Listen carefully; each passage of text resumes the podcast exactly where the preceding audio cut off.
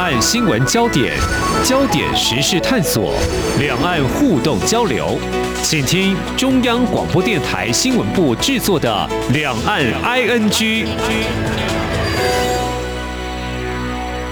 听众朋友，你好，我是黄丽杰，欢迎您收听《两岸 ING》节目。我们今天三十分钟一起来了解什么是认知作战。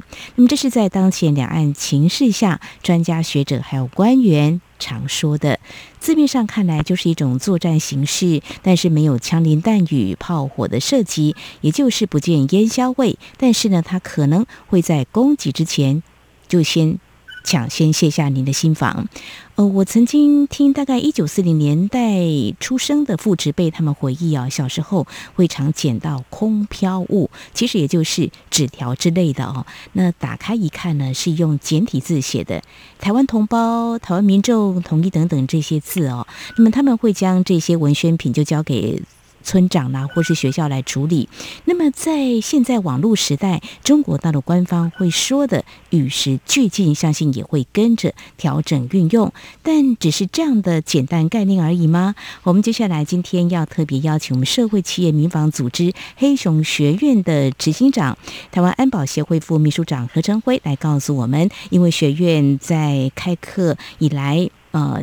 其实，在最近引发很多的关注，这是一个自发性民间想法的促成，非常欢迎执行长，您好。哎，主持人好，各位听众大家好。好，我刚刚提到这些，不晓得概念是不是太简单了哦？所以一刚开始，先请执行长来告诉我们哦，中国大陆的认知作战，其实它的方式非常多元嘛，哈。但是我们黑熊学院，当然我们要从重点来做嘛，哦，好像你们去年就开始。发起这样子的一个想法，实地来推的，对不对？是是，我们是从去年的四月开始，最初有这个想法，是我跟沈伯阳教授哈开始谈论这件事情，然后我们从去年的大概十二月开始，我们有活动办相关的课程，大概是从去年的这个的时间就开始运作了。嗯，您谈到这个台北大学犯罪学研究所助理教授沈博阳，其实过去三年。呃，我们在节目当中也邀请他来谈到这个中国大陆对台湾进行资讯战哦，可以感受到他对这个议题的关注跟忧心。那您跟他一起共同发起这个黑熊学院哦，相信也是跟他有一样，有一种同样的想法。说使命感，您可能会觉得太沉重，谈动机也很老套，但是还是请执行长来跟我们谈，你怎么会有这样的想法要这么做呢？呃，事实上，台湾长期以来都是被呃世界评估为地缘政治风险最高的地区之一嘛。好，那过去被点名的两个区域，一个当然就是台湾，另外一个是乌克兰。好，那我们也都知道，像乌克兰的战争，这个排名乌克兰我们稍后一点的乌克兰战争已经爆发。好，这其实是从理解到说，战争其实离我们不远。好，那战争也其实已经开打。事实上，我跟沈博洋教授在二零一八年，我们就。开始关注有关于包括认知作战以及台海新的呃地缘政治风险的形势。嗯，那我们在彼此在交流相关的讯息和讨论中，我们都发现，其实台湾一直暴露在这种呃包括认知作战等新形态的这种呃在军事上或者叫混合战的这种的呃非正规与正规军事威胁的交互作用底下，那。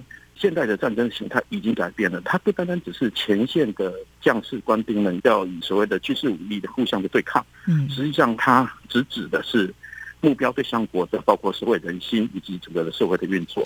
那么这个认知战的部分，当然就是其中的一个重中之重。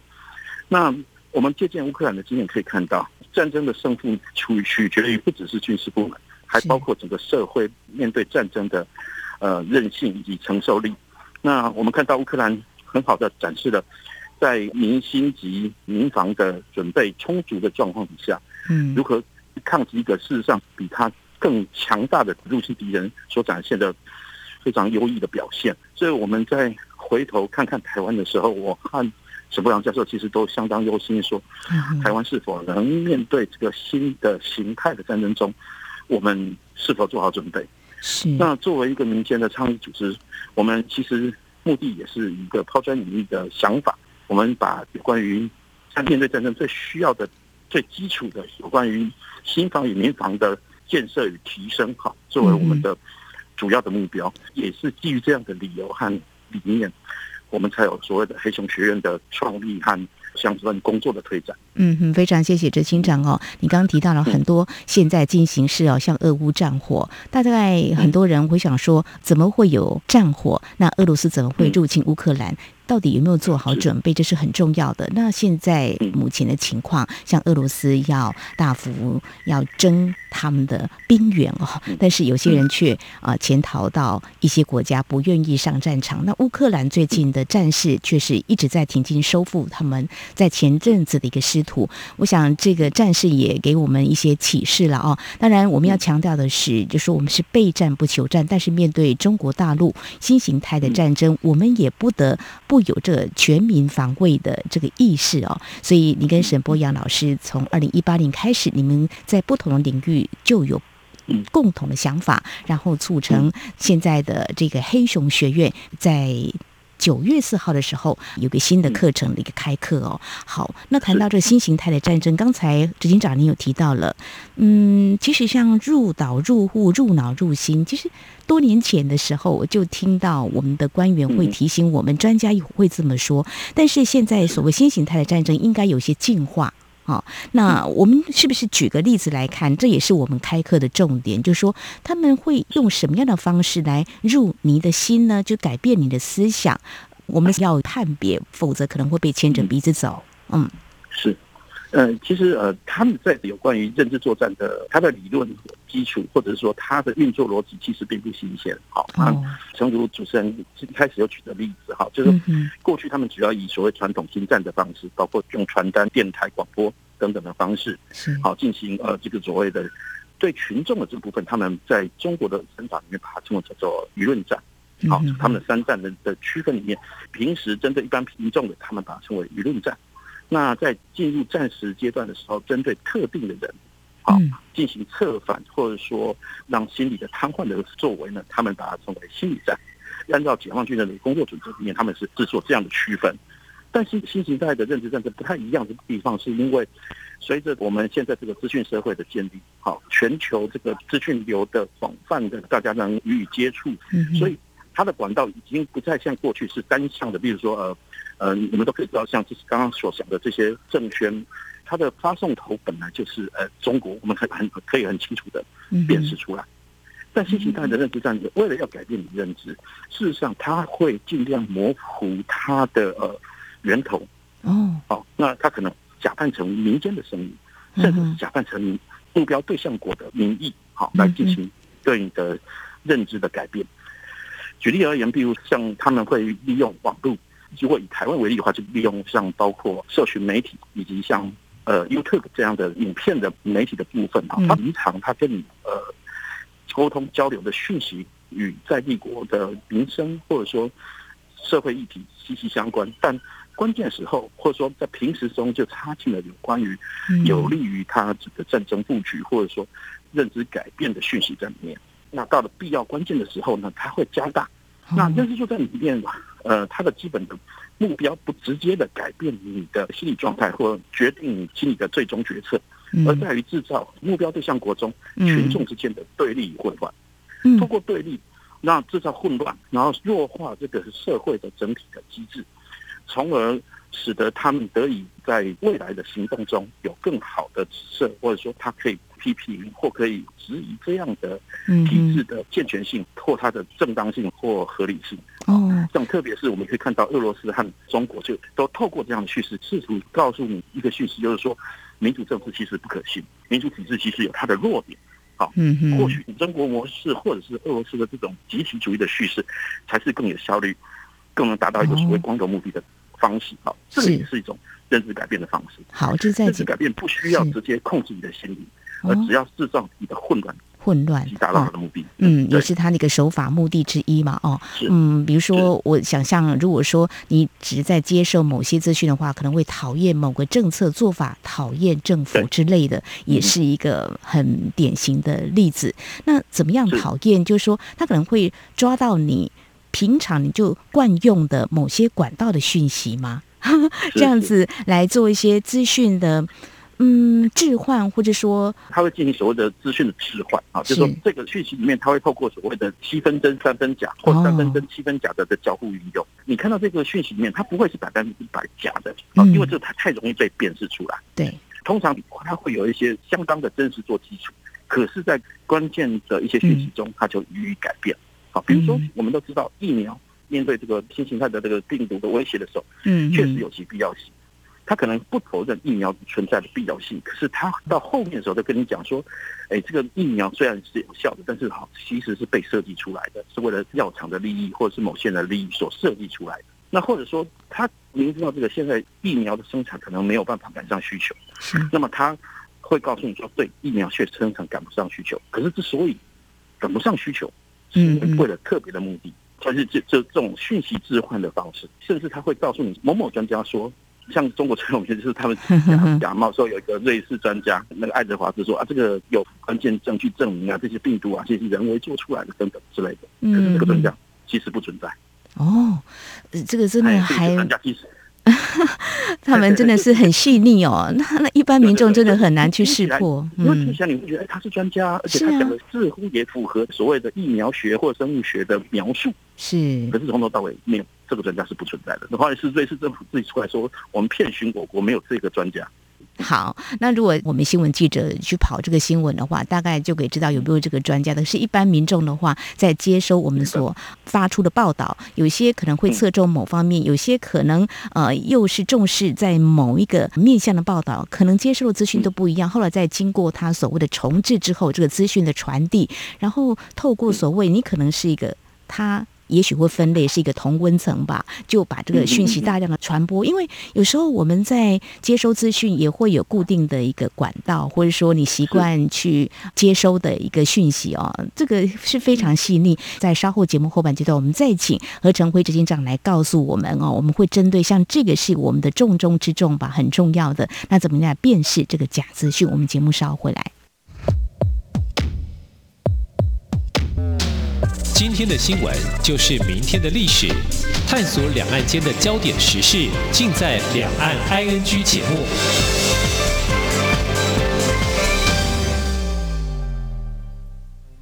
我是指挥中心罗一军。若曾接触确诊者或自觉有风险且出现发烧或呼吸道症状，就建议快筛。快筛阳性者可透过视讯诊疗或前往社区筛检站与医疗院所。由医师视讯或现场评估确认，如符合六十五岁以上或慢性病等条件，由医师评估后开立药物，请遵照医嘱服药。疫苗打三剂，一起做防疫。有政府，请安心。以上广告由行政院与机关署提供。这里是中央广播电台台湾之音。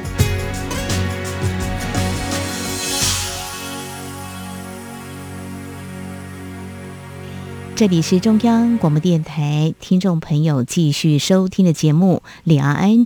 我们在今天节目当中邀请您一起来认知什么叫中国大陆对台湾的认知作战。这是一个不见烟硝味的，没有看到啊这个枪林弹雨的一个认知作战。那么其实这几年早就已经开始了哦，特别是新形态的这个作战哦。那我们在今天特别邀请黑熊学院的执行长何成辉执行长来跟我们解析，因为在最近。也开课，事实上呢，从去年开始，他们已经有推动开战的课了。那么，在今年更引起大家的关注，原因是等一下我们也会带到了有更多的资源来挹注了。我想这是好事哦。好，接下来请教执行长哦，就说，嗯，那怎么样来判别这个资讯？在你们现在开的新的课程当中啊，陆陆续续有很多年龄层都有。这份心，他们想要来认识哦，应该会是班班爆满。我们希望，因为大家必须要有这样的认知，因为以我们在新闻传播领域来看，都觉得到了高中或大学，慢慢才接触这个新闻呢，是有点慢啊。如果从小有媒体试读，该多好哦！好，那在这个课程当中，我们有呃生源，当然就是师资也很重要。你们现在已经开课了，目前的想法是怎么样？嗯。目前我们开课的部分哈，呃，主要先以基础营的部分哈，基础营的营队作为我们目前主要推动的方向，但未来还会规划所谓的进阶营好的部分，进阶课程的部分。那么基础营的课程中主要包含四个部分。那第一个是有关于呃认识现代战争的形态的部分，好，那就我们称为军事科普的的课程。那第二个部分当然是刚刚提到的，主持人也提到，也是一个相当重要的领域，就是认知战。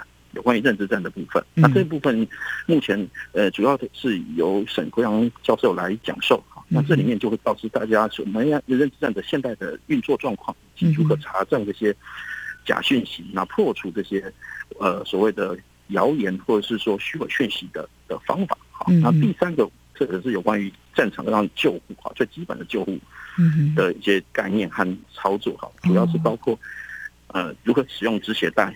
包扎哈，以及伤患搬运这些有实作的课程。第四个部分是有关于呃避难的部分，包括如何面对战争的风险的时候，你要平常如何准备，然后暂时如何规划你的撤退路线，或者说你的避难的设施如何寻找，如何与家人约在特定的地点约定集合，以及包括如何协助你的旁人、你的邻里哈，我们现开设所谓的那个避难的的设施啊，对这个基础的课程。好，我想这是呃一个分不同领域的，让大家有个全民防卫的概念，全部都要养成就对了。所以像资讯的识破这个部分，沈博阳老师呢会在这课堂上呢教大家怎么样来识破呃真真假假的一个讯息哈，怎么样不会被这个假讯息给蒙骗了哈。那至于防护的部分，大家可能在关注俄乌战火的时候，在一刚开始大家。也会透过这个国际媒体报道知道他们也会躲在哪里，比如说会躲在这个地铁。那台湾我们要躲在哪里？然后不要说这个战争，像是台湾最近感受蛮强烈的地震，大家也说到底要带了什么东西的防护？那一旦遇到战事爆发的时候，又要有什么样的防护？而且不是保护自己，可以来呃协助前线的这个官兵，是不是？这个是很重要的，对不对？嗯，也都是会来做这样课程安排。嗯，因为发起人就是几位你们啊，这有识之士的哈。那种子教师是不是也要慢慢扩大？因为我们希望能够更多人来建立这个全民防卫的这样的概念跟知识。嗯，是的，我们现在目前呃，另外一个最迫切也正在紧锣密鼓。筹备进行中的就是有关于种子教师的培训，嗯，啊，我们希望能培养更多的种子教官，然后呢，在台湾各地，呃，同步的推出相关的课程，那以以使这个课程的那个覆盖率和普及率呢，能更快速的提高。啊，这是我们目前当务之急啦，哈，也是 也是目前会花最多心力的地方。好，目前的状况还顺利吗？嗯哼。呃，还还顺利。好，OK，大家的好，我们希望大家能够踊跃来支持啊。那么支持有力的，我们刚刚有提到，就是我们有这个民间的捐款哦。我想先分享一下，多年前我去采访了一家照顾身心障碍的协会创办人，当我跟他说，你，在登记协会之后，你们有了公部门的资源挹注，应该可以比以前独立做的时候。会比较好吧，也可以做更多想做的事吧。但是呢，这我想我们大家都知道，投入社会服务工作的人想法都很正面，也散发正能量。我我其实到现在还忘不了，他就回答我说，忍不住一种另外意想不到的压力。他说要配合公务机关的要求等等，这是一种磨合了哦。提这个，我想跟黑熊学院或许不尽贴切，但是我要说的是。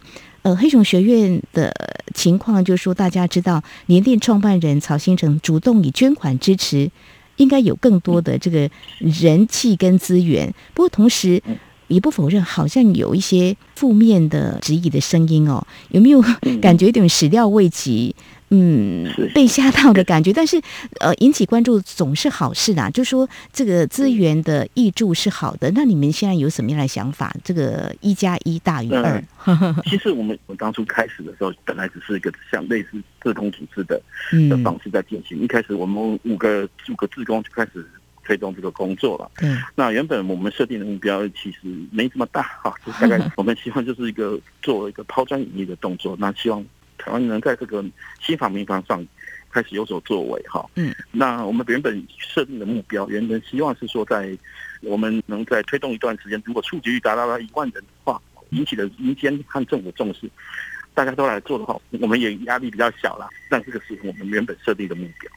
但在曹先生董事长那慷慨的捐助之后，其实我们觉得，呃，对我们来讲其实是责任重大哈。我们觉得为了不负这样的期待，我们当然就必须从过去的志工组织变成一个更专业的推广组织。哈，所以包括我们的组织的调整也其实在同步进行。嗯，当然在曹先生先生的捐助之后，也开始有很多不同的。呃，负面的批评或者说质疑哈，那我觉得对我们的指教，我们都虚心接受，我们也会检讨哈，检讨我们是不是能做得更好哈。不过对我们来讲，其实压力当然很大，因为我们都知道，其实台湾面对这个战争的风险哈，其实是非常大的，特别是国际间的智库都评估，台湾从现在到二零二七年之间，这是一个最危险的时期。嗯，对我们来讲，我们真的是跟时间的压力在赛跑。那这个时间还不来自于捐助者或者说民众的鞭策，而在于说我们希望能在如果这个战争有可能发生，我们是不是能更好的、更快的准备好？好，那我们其实这个才是我们最最大的时间压力。好，那既然承担了更大的关注，我们就有更大的责任，要能做的更多。好，这个是我们是我们的压力的真正的来源呐。好，是那。我们不敢自大的认为说我们做的东西就是唯一的或最好的。事实上，我们一直都自诩为我们是是对全民国防开的第一堂课，嗯，第一堂课。好，未来真正要建构完整的新防和民防，甚至乃至于建设的国防，还是要全民一起的投入。没错，没错，大家积极的投入，绝对不是我们可以。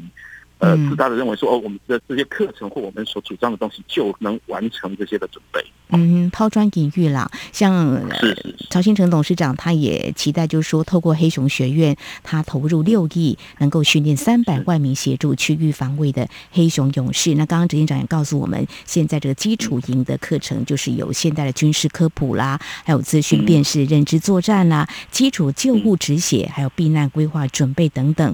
我想重点今天我们摆在蛮多。呃便是各种的谣言认知作战到啊、我们实际上如果真的发生战争，应该怎么样来做各种的一个支援哦？